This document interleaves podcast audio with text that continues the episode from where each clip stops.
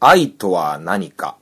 えー、最近ちょっとよく、えー、考えてて、えー、調べたりもしてるんですけど、えー、結構愛っていうものには結構広い意味があって、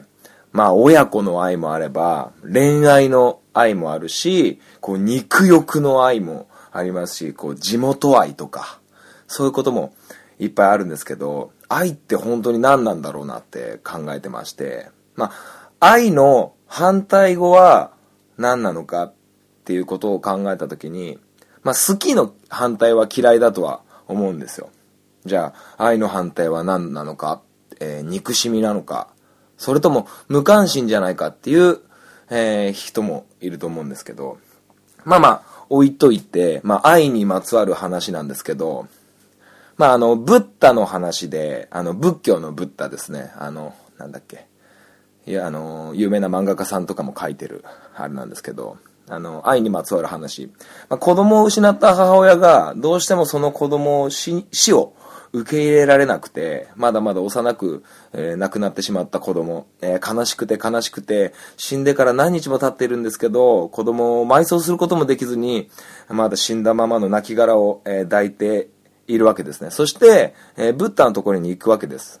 そし、そうすると母親はブッダに、なんとかこの子を生き返らせてくださいと願うわけですね。そうするとブッダはこう言うんです。わかりました。じゃあ、町に行って、消しの花の種をもらってきてください。ただし、もらってくる家は、その家の中から一人も死者を出していない家、一人も大事な人を失っていない家族から、消しの花の種をもらってきなさい。そう言うと、母親はすぐに町へ行きます。走り回って種を探すんですね。でも、種は見つかりません。なぜなら、どこの家も死者を出していて、大事な人を亡くしているからでした。そして疲れ果てた母親は、そこで悟ったんですね。ブッダのところへ戻ると、ブッダはこう言うんです。生きている人は生きたまま愛せばいい。でも死んでしまった子供は死んだまま愛せればいい。とブッダは母親に言ったんです。僕は、僕はこの本町はその話を聞いた時に殴られたようなすごい衝撃と同時に、ものすごく優しく大きなものに包まれたような、そんな感覚を持ちました。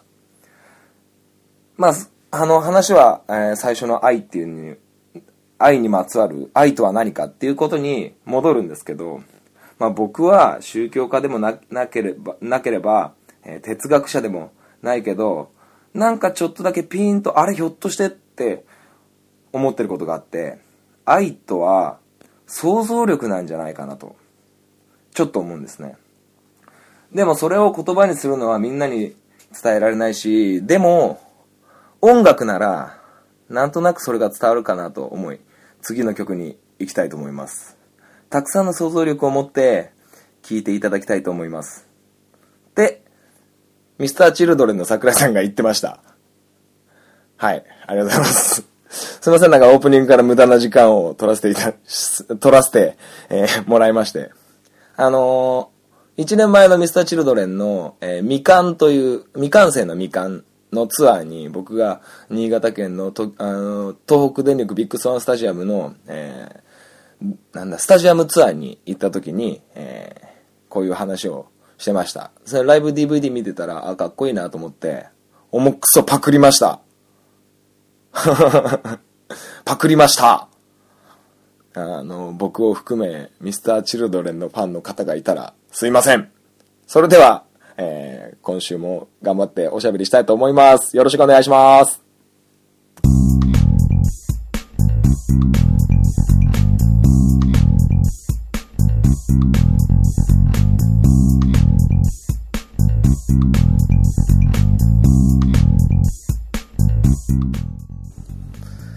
スイートポッドキャスティングハンクララジオ始まりました。えー、本マッチでございます。えー、好きな、好きな、好きなコーヒーはボスです。はい。えー、この番組はハンクラッチのように力を入れすぎず入れなすぎずをモットーにお送りする番組でございます。よろしくお願いします。えー、っと、これが配信されるともう12月？まだなってない。ギリギリ11月か。はあ、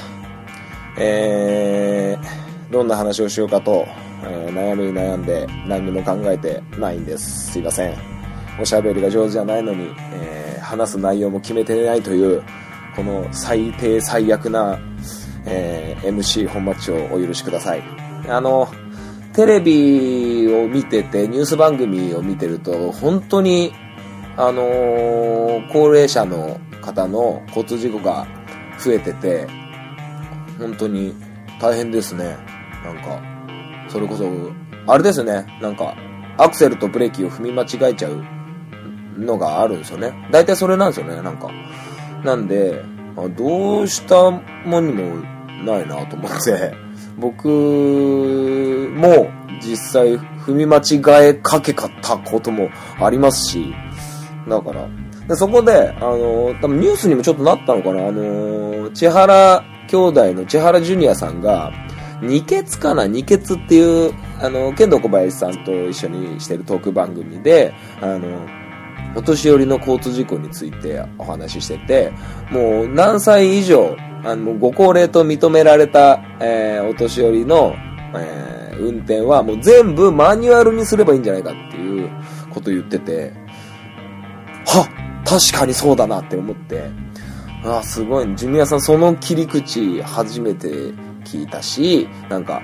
あなんか発想の転換というか、あよく考えりゃわかることなんですけど、あ、確かになと思ってたんですけど、はい。で、まあ、話はもうガラッと変わって、えー、この週末、週末？えー、土日に、あの、福島県の方に、えー、サッカーの合宿に行ってまいりました。で、土日と一泊二日で。なかなかこう、いい経験をさせてもらったんですけど、僕も子供たちもそうなんですけど、まあまあなかなかこう、24チームも大勢集まる大会に呼んでいただいて、えー、結果はベスト4、えー、準決で負けて、3位決定戦も逆転負けをしてしまったんですけど、まあまあまあ、あのー、6年生大会で、あの、まあなんか6年生にもなるとなかなかこう、あの、筋肉的な、フィジカル的なことも、あのすごい、えー、成長時期ではありますし、え、いいシュートも打ちますし、もう、でかいやつは本当に、160、170ありそうな 子供たちがいるんですけど、まあまあ、最後、酸欠も負けちゃったけど、まあまあ、うちは全員5年生だったんでね、ベスト4で、まあまあ、よしとしときましょうか。まあ、それで福島県の川俣町っていうところに行きまして、あの、日本地図広げても、まあ、どこかはちょっと僕わかんなくて、もうバス会社の運転手さんの運転に揺られるがまま会場に着いて、宿舎に着いてっていう感じだったんですけど、まあ、面白くて、あの、まずコンビニの店員さんの、あの、もうイントネーションが、もう聞き取れなくて、え、え、えってなるような感じで、あの、袋ご一緒でもいいですか？みたいな、もう、もじゃもじゃ言っててですね。もうなかなかこう、あの、大人も、えー、男性の方も女性の方ももうなまってて、ああ、なんか素晴らしい、こういう環境ってなんかいいなって思いながらやったんですけど、いざサッカーの現場になると、もうその鉛がもう楽しくて 楽しくて、はい。あの、どうしてもこう、熱量が入ってしまうと、こう、怒鳴ってしまうコーチもおられるみたいで、はい。あの、本マッチはそんなことはあんまりなくって、あの、こう、たしなめるようには、努めるようにはしてるんですけど、一個ものすごい面白いのがあって、えー、なんだったかな、もうシュートを決められたのかな、決められたんだかちょっとよくわかんなかったんですけど、あの、コーチの人が、あの、ゴール差守んねえとダメだっぺよつって。もう、丸出しで、あの、福島の方聞いてられる方いたら本当申し訳ないんですけど、新潟ってなかなかこう方言が、あの、ちょっと微妙で、なんかあるんだかないんだかちょっとよくわかんなくって、まあ僕がただただ、こう、新潟にいて気づかないだけかもしれないですけど、このイントネーションの差が、もうすごくって、うん、大丈夫だっぺってなってて、うん、朝起きれねえからっていう風な感じなんですよね。で、あの、小学生とかはもう、まだまだ声変わりもしてない子も多分いたと思うんですけど、あの、まあまあな、子供の鉛はものすごい可愛くって、えー、すごい良かったんですけどね。はい。福島いいとこでしたね。自販機も少ないし。はい。缶コーヒー買いに行くのに、宿舎からそこそこ歩いて行ってですね。で、福島の人はものすごいお酒を飲んでて、なんか、新潟県からは我々だけだったんですけど、まあ、東京もいたし、えー、山形からもいたし、えー、栃木からも来てたかな。まあ、各地方から、えー、来てたんですけど、あの、懇親会みたいなのも開いていただいて、もう、町長とか、えー、その地区のサッカー協会の会長とか、もう、すごい大騒ぎな、お祭り状態になってまして、まあまあ、すごかったんですけど、はい。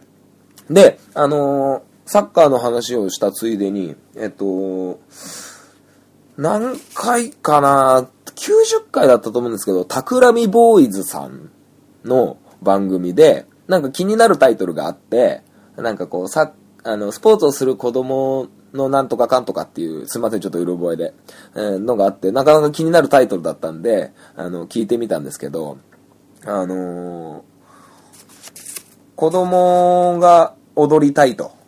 ダンスを、えー、してる子供のコーチみたいなことしてる方がいらっしゃいまして、なんかこう、どういう風にアドバイスしたらいいかなと思って、あの、恥ずかしながら聞かせてもらってて、あ、90回じゃないな、89回かな ?90 回かな？なんか子供のモチベーションの上げ方みたいなのを、ちょっと悩んでるみたいだったんで、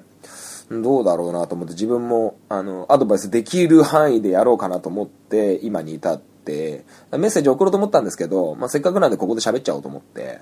いたんですけど、まあまあ、どうなんでしょうね。もう、スポーツはスポーツなんですけど、サッカーとダンスっていう、なかなかこ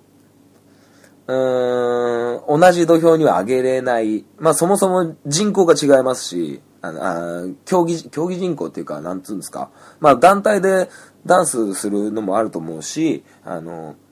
まあ、ボールを使ってる使ってないとか、えー、ありますし、まあ、大きくは、個人競技と団体競技っていう風に分けさせてもらって、えー、考えて、あとは球技とそうじゃないかっていうことだと思うんですけど、なんかこう、うーん、まあ、聞いてて、もう、あのー、どう言ったらいいのかな。えっと、まあまあ結構悩んでられたんで、うん、僕が今まで の経験値だけでお話しさせてもらうと、やっぱ子供が上手になりたいっていうのをサポートする、これがもうコーチの鉄則だと思ってて、で、大前提にダンスをするのはもう子供本人なんで、そのやる気を、あのー、夢中に没頭できることを奪うのはちょっと NG かなっていうふうには思ってます。で、まあまあ、怪我とか、なんかこう、ダンスってこう、いろんな形があると思うんですけど、全然詳しくないんで、その辺はわかんないんですけど、あの、多分怪我とかも絶対あると思うんですよね。あれだけ、あの、有酸素運動とはいえ、あの、瞬間的に筋肉をピッピッピッって使うような、あの、体の動き、えー、で、例えばなんかこう、腕だけで全体重を支えたりとか、あと、フットワークを軽く飛び跳ねたりとかっていうこともあるんで、怪我とかの危険性がある場合に関しては、そこはやっぱりコーチ、大人がしっかり、えー、サポートしてやるべきなのかなと思うんですけど、で、えー、コーチっていうのはやっぱ選手にとって、まあ、神様とは言わないですけど、それぐらい重要なポイントにはいると思ってて、なんで、このダンスがしたいとか、こういう技がやりたいっていうのは、もう全力でサポートしていいと思うんですよね。まあさっき言ったように、怪我の注意だけはで、やっぱ全力でそういう願いを叶えれるように、えー、頑張らせるというか、あの、見守ってやるのが一番かなと思うんですよね。いろんな、まあ、今だったらこうインターネットで動画だったりありますし、いいと思うんですけど、で、その、あの、タクラインボーイズさんのとこで話してたのは、まだそのレベルの、あの、ダンスは難しいよっていう風な感じだったんですけど、まあ、頑張らせりゃいいと思うんですけどね。まあ、できない筋力的にできるできないっていうのがあると思うんですけど、やらせてみてできりゃできたでいいと思うんですけどね。で、あの、取り組んでダメだった時にどうするかっていうことが大事だと思ってて、だから、あの、まあ、基礎トレーニングっていうのはものすごい大事だとは思うんですけど、まあ、できたらできたで今やるべきことじゃないって言ったってできたらできたで、それは才能なのかなとは少し思うんですけどね。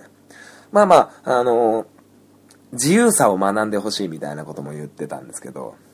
まあまあ、そう、限界をこう、設定をこっちが、あの、今お前じゃあまだ無理だとか、そういうことで押さえつけるのはどいかがなもんかなとは思いますし、まあ、自由さっていうのも、あの、一つの醍醐味だっていうふうに言ってられたんですけど、うーん、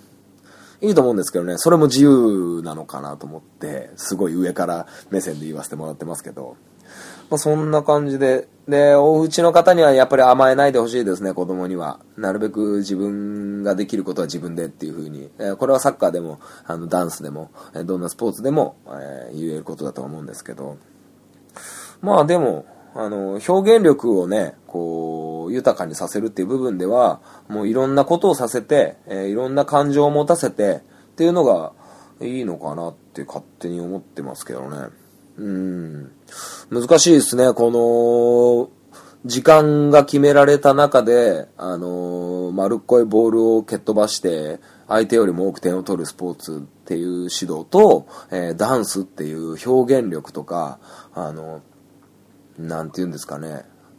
あの、相手とこう接触したり、そういう対相手がなかなかこう見出しづらい、えー、スポーツなんで、なかなか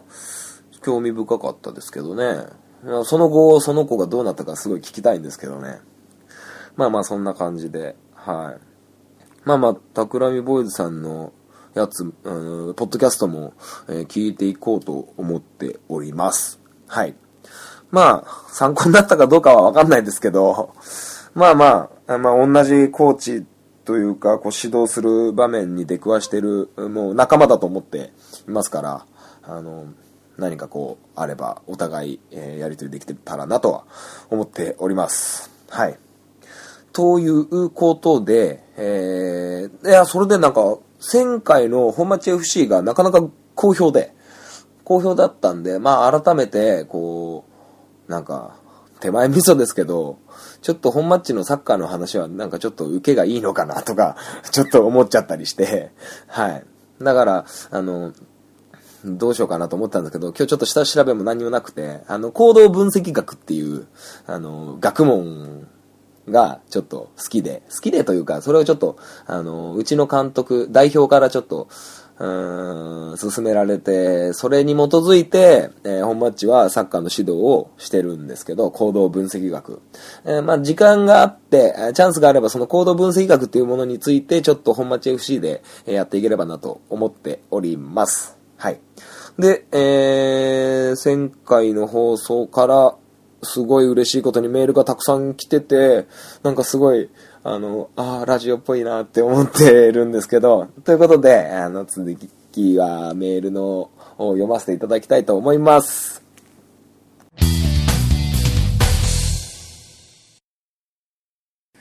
それでは、えー、っと、ありがたいことにメールをいただいていますので、えー、ご紹介させていただきたいと思います。えー、っと、えどうも、夜中3時のお友達ハンクララジオに初お便りします。豆腐名人です。はい、ありがとうございます。豆腐名人さんありがとうございます。いつもお世話になっております。えー、本マッチ FC は相づち打ちながら聞いてましたよ。面白いと思いました。えー、忘年会の思い出といえば、えー、私はアルコールアレルギーなのですが、弱いと知ったのは地元の中学、中学の同級生と高校2年生の時に、時の安楽亭でした。えー、初めてカルピスサワーを飲んで、全然ジュースじゃんと思ってぐいぐい飲んでたら、お店出る頃にはベロベロ、ベロベロで、えー、向かいのコンビニで入った記憶があります。そんなことがあってからお酒が弱いと知り、飲み会はいつもコーラかお茶です。人生損してるらしいです。ありがとうございます。あー、なんか本町 FC 好評で、えー、夜中3時のお友達っていう、あの、夜中打ってくれて、へいやありがとうございます。ああ、アルコールアレルギーなんですね。僕もでもあれですよ。あの、てか高校生の時飲んでし。飲んでちゃダメでしょ。僕高校の時も、まあ、もう自分も、まああんまり大声では言えないですけど、あの、高校の時お酒を友達たちと、えー、飲むみたいなちょっとやんちゃなこともしてましたけど、僕はその当時はもう全くダメで、はい、同じように、えー、ベロベロになって、えー、具合悪くなってたんですけど、あの、なんかその、そういう会の時は、もうサクッと飲んで、あとはもうお水とかジュース飲んで、みんながこうヘベレケになってくるのを見守るっていうのがちょっと楽しくなってきて、まあまあそういう風にやってって、まあ社会人になって、うん、会社の飲み会とかで、あの、俺好きなんですよっていうのが、なんかあ、なんか体育会系ってよくそういうのがあって、お前どうせ飲めるんでしょみたいな感じになると、まあ、まあ断れなくって、まあそういうのを繰り返して、えー、飲んでは吐いて飲んでは吐いてを繰り返し、今ではね、こう晩酌、うん、毎日でもしたいっていう風な感じになってますけどね。はい。ありがとうございます。えー、っと、続きまして、ね、これがね、ちょっと嬉しくて、はい。えー、っと、えー、本マッチ、はじめまして、えー、熊本からサミーです。ありがとうございます。サミーさん。いつもお世話になっております。えー、以前から聞いてましたが、前回放送で掃除の時に SHAKALABBITS を聞くと、聞いてすごく懐かしい思いになりました。えー、おそらく年が近いのか、私も高校生の時、 SHAKALABBITS や SNAIL RAMP、ハイスターなどたくさん聞いてました。今まで以上に本町との距離が近くなったように感じました。もうバッチリですね。年は多分、サミーさんの方がちょっと上かな。 SHAKALABBITS、SNAIL RAMP、ハイスター、僕もよく聞いてましたけど、それは多分中学2年とか、そんぐらいだったと思うんで、多分上なのかなと思います。はい。えー、僕今30歳なんで、はい。えー、前回の本町 FC の時にサッカーの指導者として伝えたい思いを話されていましたが、私も同じような思いがあります。えー、私は高校の教員で現在は進学校で指導していますが、部活の指導では生徒に自主性の向上とチーム内コミュニケーション力の向上を目指しています。えー、指導しすぎると自主性がなくなり、えー、指導しなさすぎると士気が下がったりと駆け引きに苦労しています。しかしそれが楽しいのでやめられません。えー、本マッチの指導者としての思いをどんどん聞きたいので、いろいろ話をしてください。応援しています。ありがとうございます。そう、サミンさんね、熊本でね、あのあの、トッキンさんで、えー、よく、えー、メール読まれてるサミーさんなんですけど、あのー、高校でね、あの、特勤 T シャツを着て指導してるっていう風に言ってたと思うんですけど、いや、なかなか難しいっすよね。あのー、ましてやもう高校生の指導と僕みたいに小学生、中学生の指導って、まあ、ちょっと、同じようで同じでない、えー、ようなところがあるんでね、まあ、駆け引きというか、うん、僕の楽しみは、小学生なんで、あの、みるみる上手になっていくのが、もう楽しくてたまりませんね。はい。だからね、いやーなんかこうやって同じ、えー、思いがあって、えー、僕は新潟ですけど、熊本からね、こうやってメールという形ですけども、あの、こうやって、えー、感想をいただいて本当に嬉しいですね。はい。そうだなコミュニケーション能力ってま、高校生になるともう、携帯があるからなうん。まあなかなか難しいっすよね。チームの中でもね、こう、変な話、こう、親分みたいなのがいて、子分みたいなのがいて、一匹狼みたいなのがいて、っていうのをまとめ上げるっていうね、うん、まあ指導しすぎてもね、難しいですよね、その辺は。うん。まあ、大人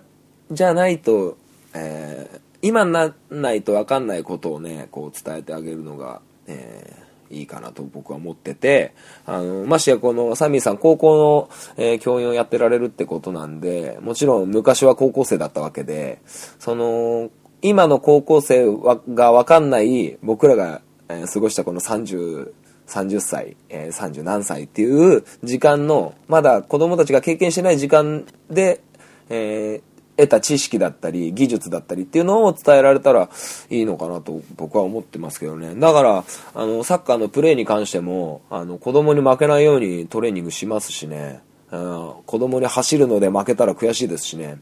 だから、サッカーの技術はどんどんどんどん上手になっていければなと思う。今でも、サッカーが上手くなりたいって常に思ってますけどね。はい。ありがとうございます。続きまして、えー、っとですね。えー、っと、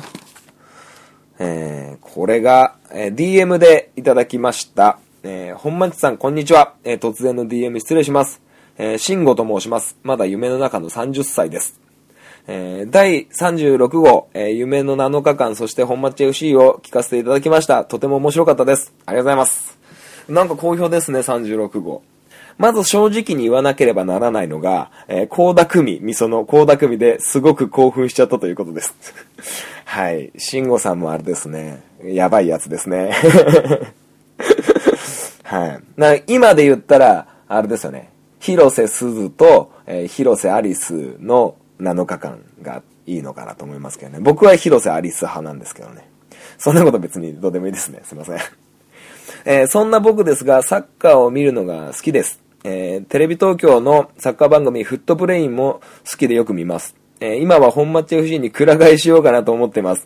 いやー、くら替えはしない方がいいと思いますよ。あの、新潟だとフットプレイン見れねえんですよね。なんか BS らか CS らかスカパラかなんかでやんないと見れないんですよね、確か。まそれくらい本町さんのコーチ理論とても勉強になりました。えー、特に、えー、子供を夢中にさせるためには子供が自分自身で答えを導き出している状況を作ってあげることが大切というところがなるほどなと思いました。コーチ理論か。まあまあまあ、十何年やってますから、それなりに呪論みたいなのもありますけど、うーん。なんかすごい評価していただいて、ね。僕はコーチでも何でもないんですが、自分自身を含めて誰かに何かを楽しんでもらったり、学んでもらう機会があった時に、その点を意識していきたいなと思います。それでは、今後も高田組、みその高田組を応援しています。お体には十分お気をつけください。PS、えー、今回第36号を聞けたきっかけは自分たちのラジオ、あ、タクラミボーイズさんだな、のシンゴさんですね。ハムさんとシンゴさんだった気がする。あれでも、アートワークだとなんか、怪しい3人が立ってるんで、3人でやってる番組なのかな。まだすいません、本当に、その、なんとかの回と、えー、なんとかの回しか聞いてないかな、その、あ、書いてあったわ。ラジオで、えー、子供にスポーツや勉強をもっと効果的にコーチングできないか教えてほしいです。的なことをお願いしたところ、アマンさんに、ハンクララジオの第36号聞いてみてと紹介していただいたからです。アマンさんからのパスも本町さんのシュートも最高でした。ベッカムからファンにステルロイでした。ということで、ありがとうございます。あの、タクラインボーイズさんのね、えー、番組、さっき中東区でも話しましたけど、これですね、あの、えー、子供にスポーツや勉強をもっと効果的にコーチングできないか教えてほしいみたいな。そうそうそうそう。うーん、なんかすごい褒めてもらって嬉しいなぁ。うーん、コーチ、うーん、まあね、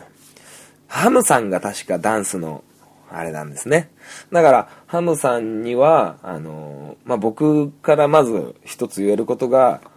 一つあるとすれば、あの、コーチをやってることが楽しくない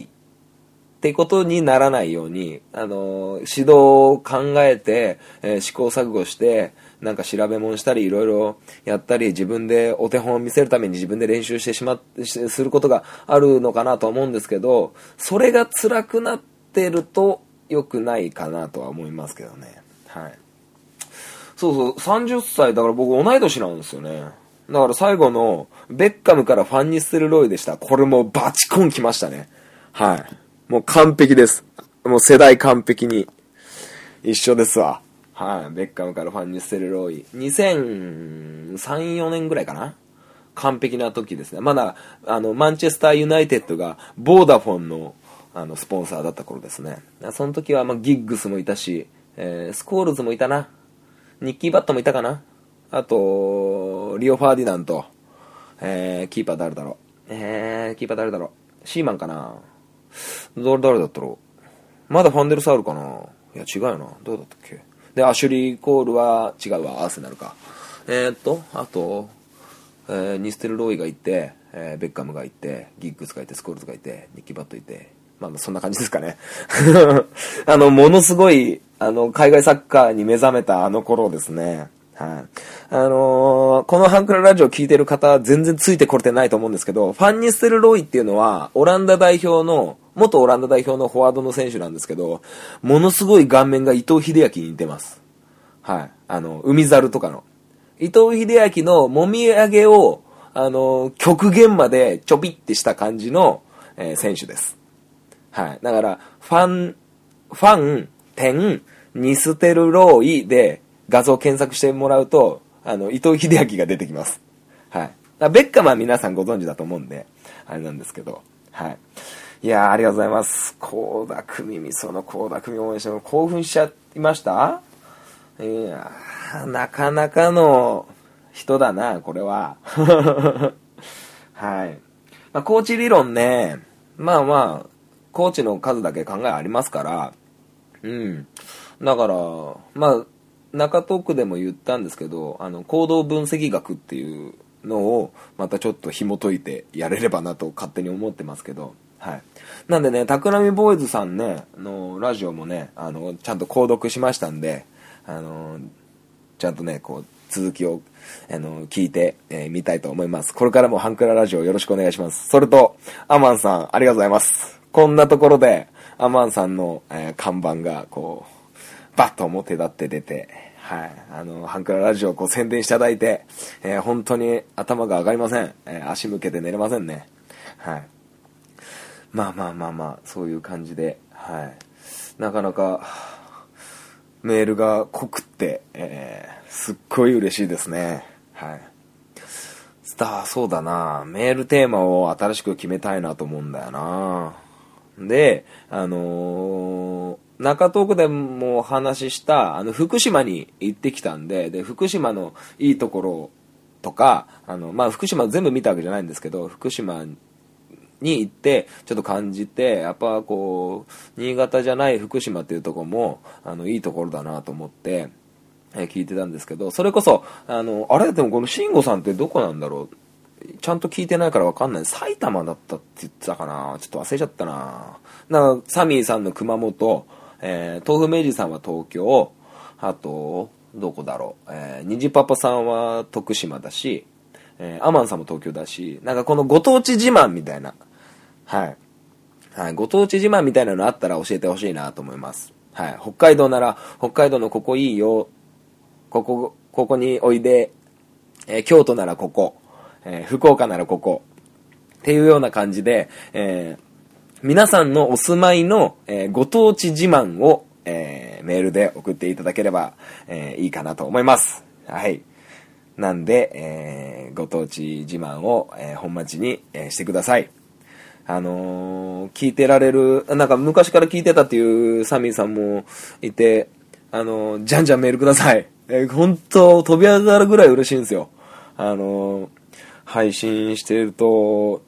こんなにもメールが嬉しいんだっていうのが分かって、前、それこそドッキマッシュのリスナーをやってた、やってた、今もそうなんですけど、やって、メールを簡単にポンポンポンって送って読まれるのが嬉しいえー、それ以上に、こう、メール送ってきて、送って、受け取る喜びっていう方がめちゃめちゃ嬉しいんですよね。リスナーとしてメールを読まれるのよりも何倍も嬉しいです。はい。なので、あの、もっと、あの、あの、嬉しい気持ちになりたいです。はい。ということで、えー、メールありがとうございました。また来週もメールよろしくお願いします。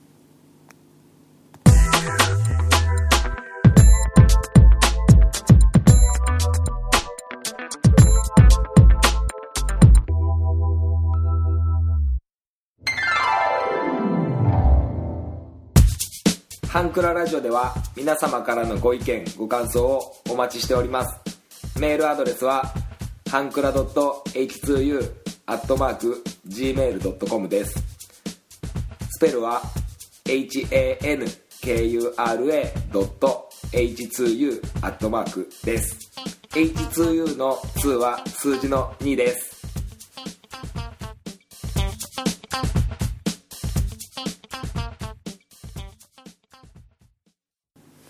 はい、エンディングでございます。えー、お疲れ様でした。えー、ハンクララジオを聴きいただいて、本当に本当にありがとうございました。えー、メールもね、えー、結構多く、えー、送っていただけて、え、本当に本当に嬉しく思っております。それで、あの、iPhone で聞いてられる方は、あの、ハンクララジオのあの、アートワークをポンって、え、押してもらって、あの、Gmail のやつが出てきますんで、え、それに送ってもらえればなと思っております。まあ、もともと、こうメールがあんまり来ない番組なんで、あの、メールを来たらすぐスパッと読みたいなとは思ってやっておるんですけども、もし読み漏れ、えー、私メール送ったけど読まれてないっていう方がいましたら、ご一報いただければと思います。はい。えー、お願いします。あのー、基本的には Gmail と、えー、Twitter の DM でお待ちしてて、えー、ハンクララジオで、ハッシュタグ、ハンクララジオで、えー、Twitter で、えー、つぶやいてもらえると、それは追っかけるんですけど、なるべく、こう、Gmail と、えー、DM をバンバン読んで、ハッシュタグの方は、僕がエゴサーチした時にニヤニヤする感じに、えー、してますんで、はい。ぜひ、えー、Gmail と DM で、えー、お願いします。えっ、ー、と、エンディングなんで、もう別にスパッと切ったっていいんですけど、あのー、本マッチはドラゴンボールを今見てまして、あの、日曜日の朝にやってるドラゴンボールスーパー、えー、超と書いてスーパー。あのー、まあ、リアルタイムで見れてないんで、追っかけ追っかけで録画したのを、えー、見ては消し、見ては消しをやってるんですけど、あのー、何話前かな ?3、4話前なんですけど、今、悟空ブラックっていうやつと戦ってまして、で、ベジータがですね、あの、悟空ブラックを追い詰めるわけですよ。で、悟空ブラックっていうのは、悟空、孫悟空の体を乗っ取った悪い奴がいて、その悟空の肉体を使って、こう、悪さをするってやつなんですけど、その、いや、追い詰める時の、ベジータがかっこよくて、はい。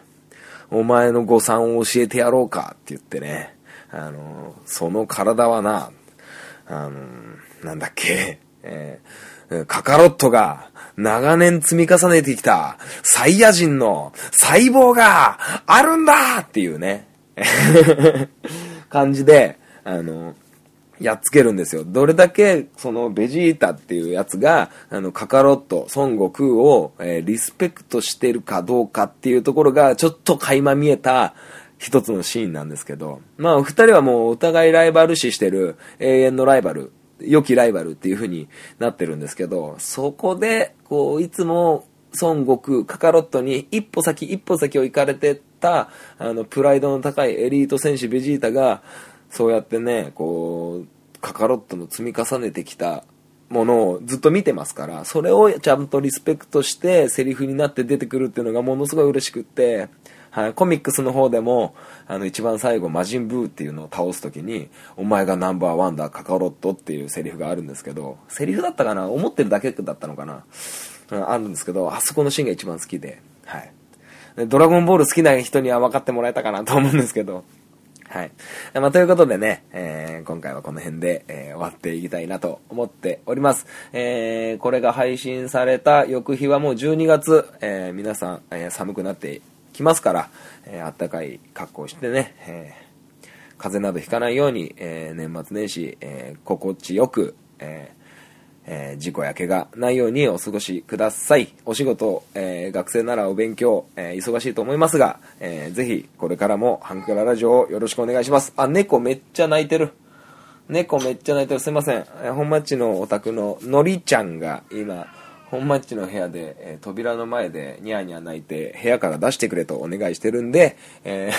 僕は今ここの場を離れるわけにはいきませんから、ここで収録を終えて、えー、猫と、え猫を追い出してやろうかなと思っております。ということで、今日はこの辺で終わりたいなと思っております。また来週会いましょう。さよなら。バイバーイ。